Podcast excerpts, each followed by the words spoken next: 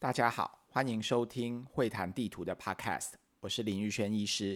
今天想跟大家分享一篇在今年二月份 NEJM 新英格兰医学期刊的一篇回顾文献，讲的是 Circadian Mechanisms in Medicine，关于约日周期的生理机制在医学上面的应用。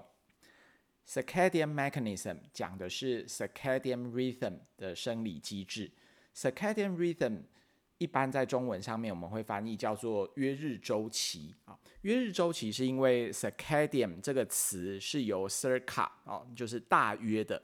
点是讲到一天好。About a day 的意思，好，那 circadian rhythm 如果用比较精准的词汇，我们讲说是大约一天的这个周期，大约一天二十四小时的周期。如果用比较白话文来讲，就是讲到我们的作息节律，或者讲到我们的生理时钟，一天二十四小时这样的生理时钟。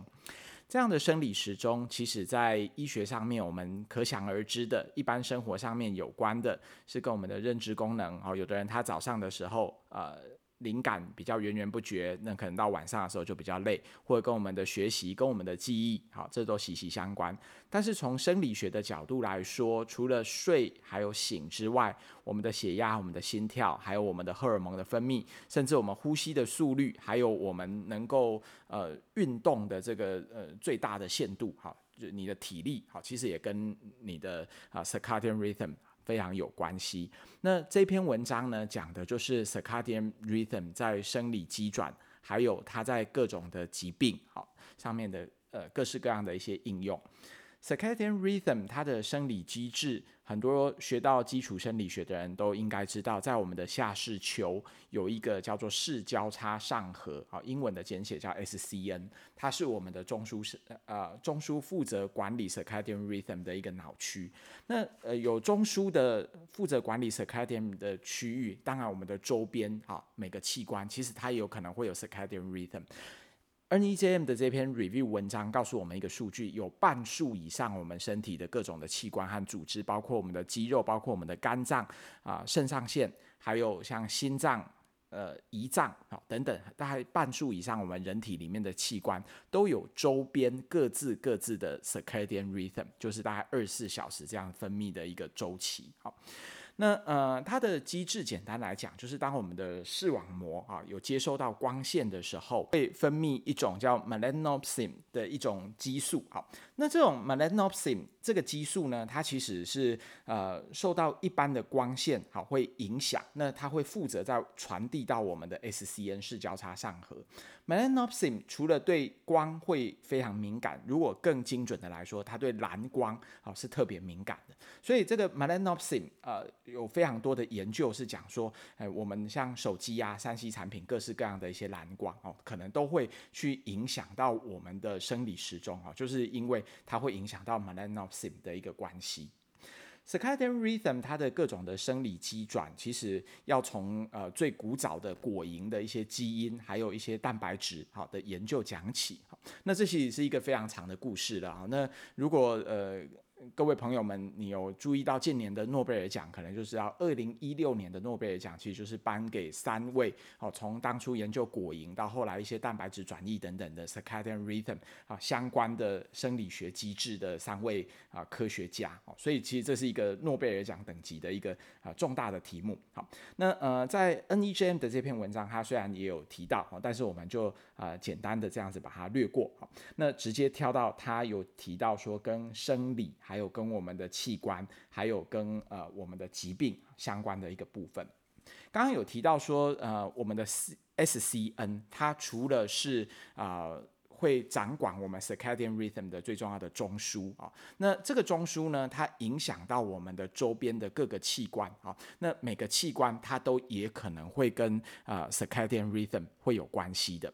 比如说，呃，像我们的呃心血管的系统，我们的心跳，我们的血压，哦，在白天还在晚上，哦，就会有些不一样。那像我们的肝脏，哦，在做糖质新生，在做脂肪的代谢，可能在晚上就会特别的活跃，好，这就我们常常讲到说，晚上你熬夜不睡觉爆肝，好，其实我们的肝脏确实啊，它的呃某些的机转，在 NEJM 这篇文章里面，它有画了好几个蛮蛮漂亮的图，非常建议大家看一下。那这个图呢？呢，它就按照从早到晚，然后各个器官它的一些活跃的程度，好，有把它啊标示出来。那像我们都知道说，呃，这个凝血的功能啊，或者是说我们的免疫的系统，哈，可能在早上和在晚上也不太一样。像我们的 cortisol 的一些分泌，可能是在啊白天啊刚开始凌晨刚醒来的时候啊，那个时候其实是啊分泌的比较旺盛的。还有我们的一些免疫的系统，哈，也是在啊刚起床的那个时候比较旺盛。所以很多的疾病的表现也会不太一样。在 NEJM 的这篇文章里面的 Figure Two，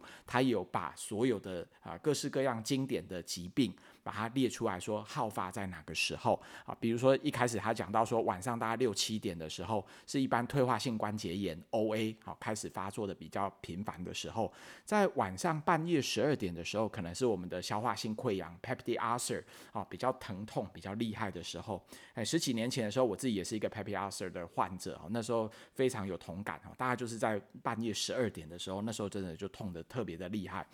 早上六点的时候啊，如果是呃小儿科或者是胸腔科的同事们，可能你们也都知道啊，这个时候的气喘发作啊，可能是比较频繁的。晚上六七点的时候，还有早上刚起来的时候啊，在这里面也提到流鼻血比较频繁是那个时候。还有像风湿免疫科的啊，这个类风湿性关节炎，好，我们会说它有那个沉僵的现象，就是在白天的时候会比较僵硬，会比较疼痛。然后还有像呃这个出血性的中风，可能是在中午的时候会比较频繁。然后呃到了接近呃晚上的时候，我们常常会讲阿兹海默氏症、张望症等等，还有所谓的日落症候群。好，所以呃就是在晚上五六点的时候啊，那那个时候我们的认知功能可能会啊趋向比较不好的一个情形。所以呃从早到晚，我们身体各个器官的功能还有疾病好发的那个时间点，好也会有所不同。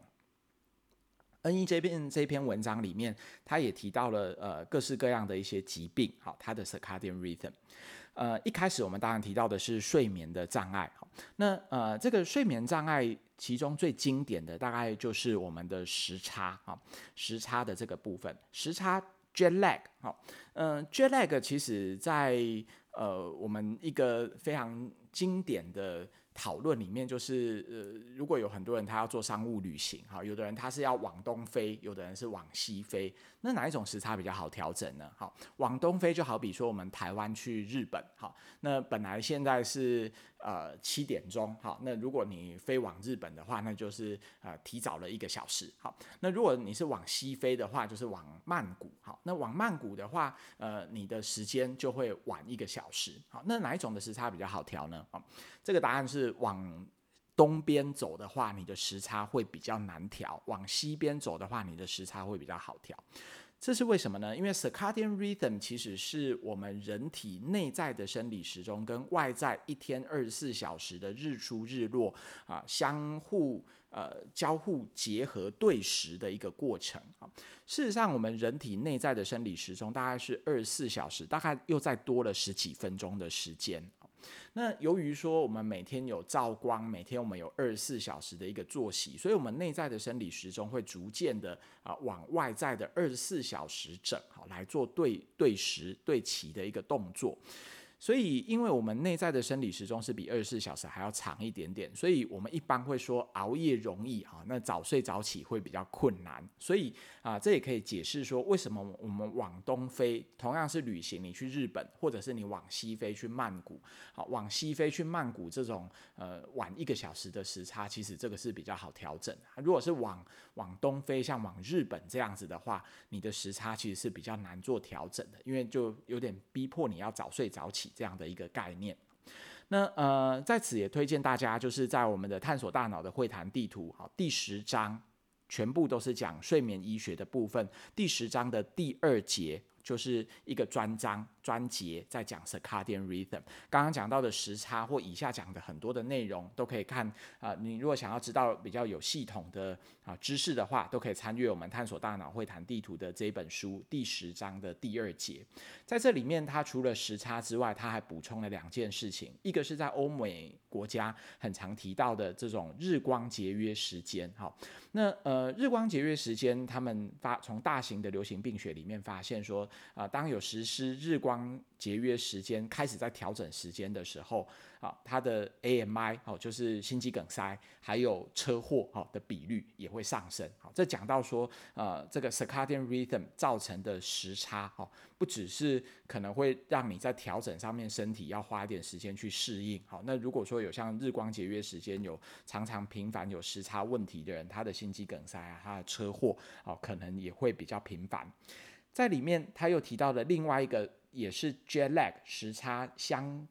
似的一个概念，叫做 social jet lag 社交时差。什么叫做社交时差呢？社交时差就好比说，因为我们要呃适应我们一般的社会，可能礼拜一到礼拜五你要工作，礼拜六、礼拜天啊，那你是不用工作的。那你因为你要工作，你平常要呃适应工作的这个 schedule 哈，可能一般人在礼拜一到礼拜五的时候，你可能十二点睡，然后呃七点就起床了，好，这样是你的呃礼拜一到礼拜五的。schedule，那到了周末呢？你可能其实是顺应你的本性，你可能是晚睡晚起的。周末你可能是呃四点才睡，然后啊、这个十一点起来。那四点睡十一点起来，和刚刚讲到的十二点睡七点起来，你一样是睡七个小时的时间，但是呃你的时间往后延了四个小时，就好比说你在平常日和在周末的时候，像是生活在两个有时差，而且时差差四个小时这样的一个地方。Social jet lag 其实是近年来非常多研究有讨论到用来量化你平常作息不规律的一个量化的指标。像我刚刚讲到的那样的一个状况，就是你的周间和周末可能差了四个小时的社交时差。那非常多的研究有提到说，呃，睡眠我们过去都知道睡眠不足可能会让你的肥胖啦，哈，让你的代谢会比较不好。那最近有更多的研究提出，呃。不只是睡眠不足，而是你的睡眠作息不规律。更精准的来讲，你如果社交时差越大的话，你得到糖尿病的风险、好肥胖的风险，相较之下也会大更多。接下来我们要提到的是啊、跟精神科还有神经退化相关的疾病的 circadian rhythm。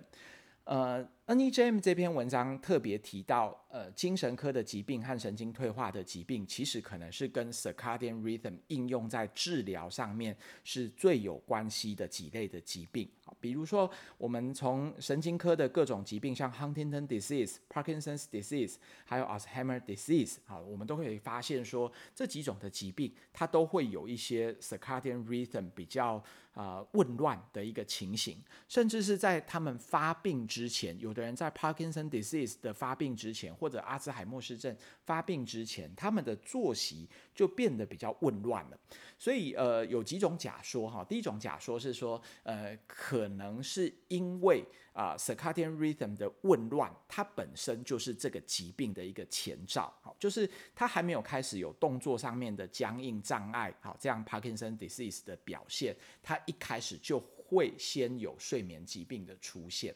在我们会谈地图这本书里面有提到各种的睡眠障碍的疾病，其中有一个经典叫做快速动眼期的睡眠行为障碍 （RBD，REM Behavior Disorder）。好，那很多研究都认为说 RBD 其实呃就是一个 Parkinson disease 要发病的一个前兆。好，那这就是我们在 NEJM 这里面提到的一个现象。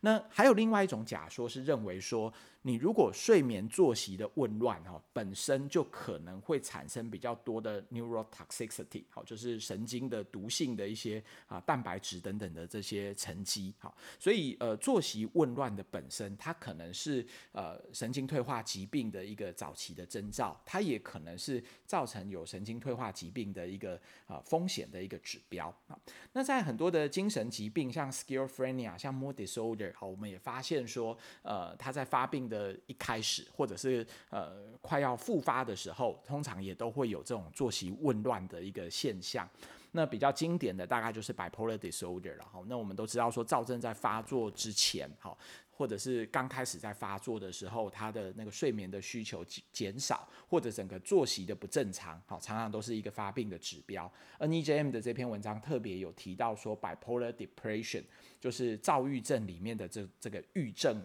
的时期，好，其实是一个 circadian rhythm 很容易去加重，好，造成说 bipolar depression 发病的一个很重要的一个呃危险的指标。那呃，在各种的神经精神科的用药里面，我们也知道很多东西可能是跟呃作用在 circadian rhythm 上面的哈，比如说像呃有一个呃比较近几年刚上市的一个抗忧郁药哈，这这个 Agomelantin 哈，它的中文名商品名叫做凡多闪哈。那这个抗忧郁药呢，我们就知道它是一个呃算是 melatonin 哈，就是褪黑激素的 receptor 好的。的一个呃 agonist 这样子，那呃当然你可能说呃 agomelantin 它除了 melatonin 的 receptor 它可能还有 serotonin 的一些效果，没错哈，但是呃这其实就是一个蛮经典的哈，一个可以治疗我们的情绪的问题，那它同时可能也是作用在啊 circadian rhythm 上面的一个呃一种药物。在非药物的治疗上面，像很多的季节性的忧郁症也好啦，哈，或者是呃这种。属于呃有有些忧郁症，他们是采用这个光照治疗，好这样的一个疗法，好，那这可能其实也是作用在我们的 circadian rhythm 上面。我们知道说这种光照治疗，哈，它常常都是采用这种蓝光来做光照，哈，那这个蓝光的光照，刚刚有提到说，它可能是作用在我们的这个 melanopsin，哈，这这一个激素上面，好，然后来去调节我们的情绪，好，所以这也是一个啊 circadian rhythm 它在呃治疗上面的一个。应用。Circadian rhythm 其实也跟几个啊 cancer 是很有关系的哈，一个是乳癌，一个是大肠直肠癌，这两个是啊研究最多的，特别是乳癌哈，在美国有一个非常著名的。护理师健康的世代，哈，Nurse Health Study 的 cohort，哈，他们去证实说，啊，这个轮班护理师常常他们要轮轮三班，哈，轮的比较频繁的，这个 cancer 的乳癌的比率，哈，会比较高的样子。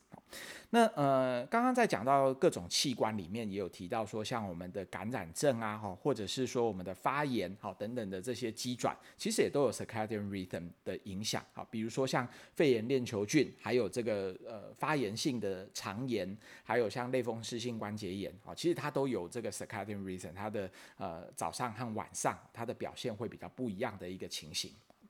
那最后在这篇文章里面有提到一个，我觉得也是非常重要，跟 circadian rhythm 很有关的啊疾病，好，就是关于代谢相关的，特别是胰岛素代谢跟我们的糖类血糖有关的这个啊 circadian rhythm 在里面也扮演一个很重要的角色。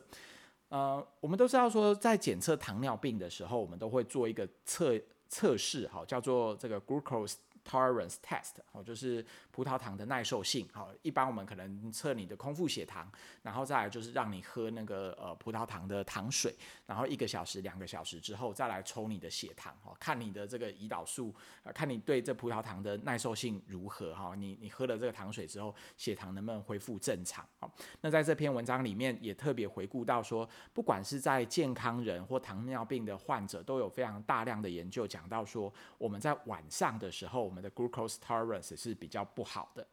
那呃，这也说明说，哎，吃宵夜很。很可怕哈！你同样吃呃同样的这个糖分的东西，那在晚上的时候，哈，你的 glucose tolerance 会比较不好，所以呃造成你的呃血糖的啊起伏波动哦，可能也会相较之下会比较大。然后另外就是说，你的 circadian rhythm 如果比较乱的话，它也会影响到我们的 insulin 哈，就是胰岛素的一些分泌。哈，那呃胰岛素的分泌不是说有东西刺激它它就分泌了哈，其实胰岛素的分泌它有非常非常多的这些蛋白质等等的。一些机转，好，是它是有它跟我们人体的生理时钟，好，是有某些的啊一致性和协调性的。那最近有一个蛮夯的议题是讲到说这个间歇性断食，哈，NEJM 的这篇文章里面也提到说，为什么间歇性断食可能是有效的？好，原因就是因为它限制你的啊进食是在某一定的时间里面，在某一定的啊这个 circadian 好，在某某一定的生理的时钟、生理的节律里面，好来做啊这个间歇性的断食，好，所以呃他认为有效的一个原因啊，可能也是跟我们的 circadian rhythm 是息息相关的。好，那呃，circadian rhythm 它在这篇文章的最后，它提了两个很重要的议题，第一个是 circadian rhythm 的评估，第二个是 circadian rhythm。关于它的治疗哦，那 circadian rhythm 的评估，其实我们刚刚讲了那么多啊，circadian rhythm 的重要性，大家可能会有一个疑问，就是说，那呃，我们平常临床上面好像很少在评估 circadian rhythm 嘛，哈，那没错哈，circadian rhythm 它的评估的困难就在于说，呃，我们很难每天每天的去记录你的呃荷尔蒙，或者甚至记录简单的记录你的睡还有醒的时间，这本身就是一件很困难的事情。我们评估一个人的睡眠。我们可能都是问卷式的去问说，你平常的这个呃平常日好几点睡啊，几点起床啊，然后周末几点睡几点起床，你能够问到那么细已经不错。但是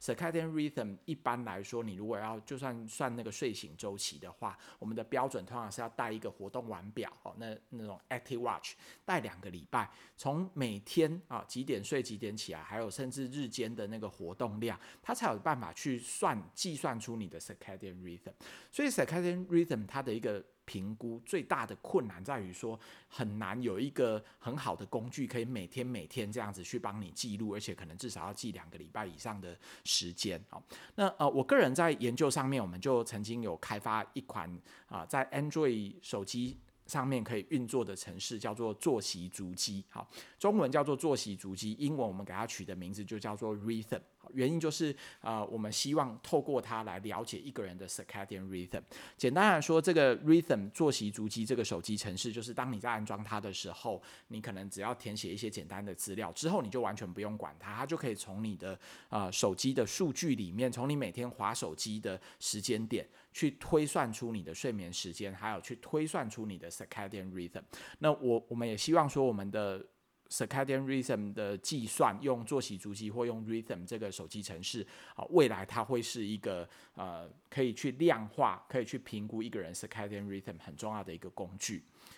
NEJM 的这篇文章最后，他有提到 Circadian rhythm，其实它还有在治疗上面很多可能可以应用的一些契机。他特别提到一九九七年 Lancet 一个很经典的啊大肠直肠癌的化疗的实验。他们发现这个大肠直肠癌的化疗哈，他们用就是白金类的这个化化疗药物哈去治疗。那在不同的时间点内，好，如果去给予这个化疗，病人他的预后好，他的治疗的效果还有他的副作用好，也会有有所不同。好，那这这其实是告诉我们说，呃，未来其实 circadian rhythm 的研究如果越来越多的话，我们在服用药物的时候，它有没有一个最适合的时间？好，我们的治疗上面能不能透过 circadian rhythm 达达到治疗最佳化哈，然后治疗效果最大化这样的一个情况好，这这是未来都是非常有可能的。好，那以上就是跟大家简单的介绍，在二零二一年二月份啊，NEJM 最新的这一篇 Circadian Mechanisms in Medicine 这篇文章。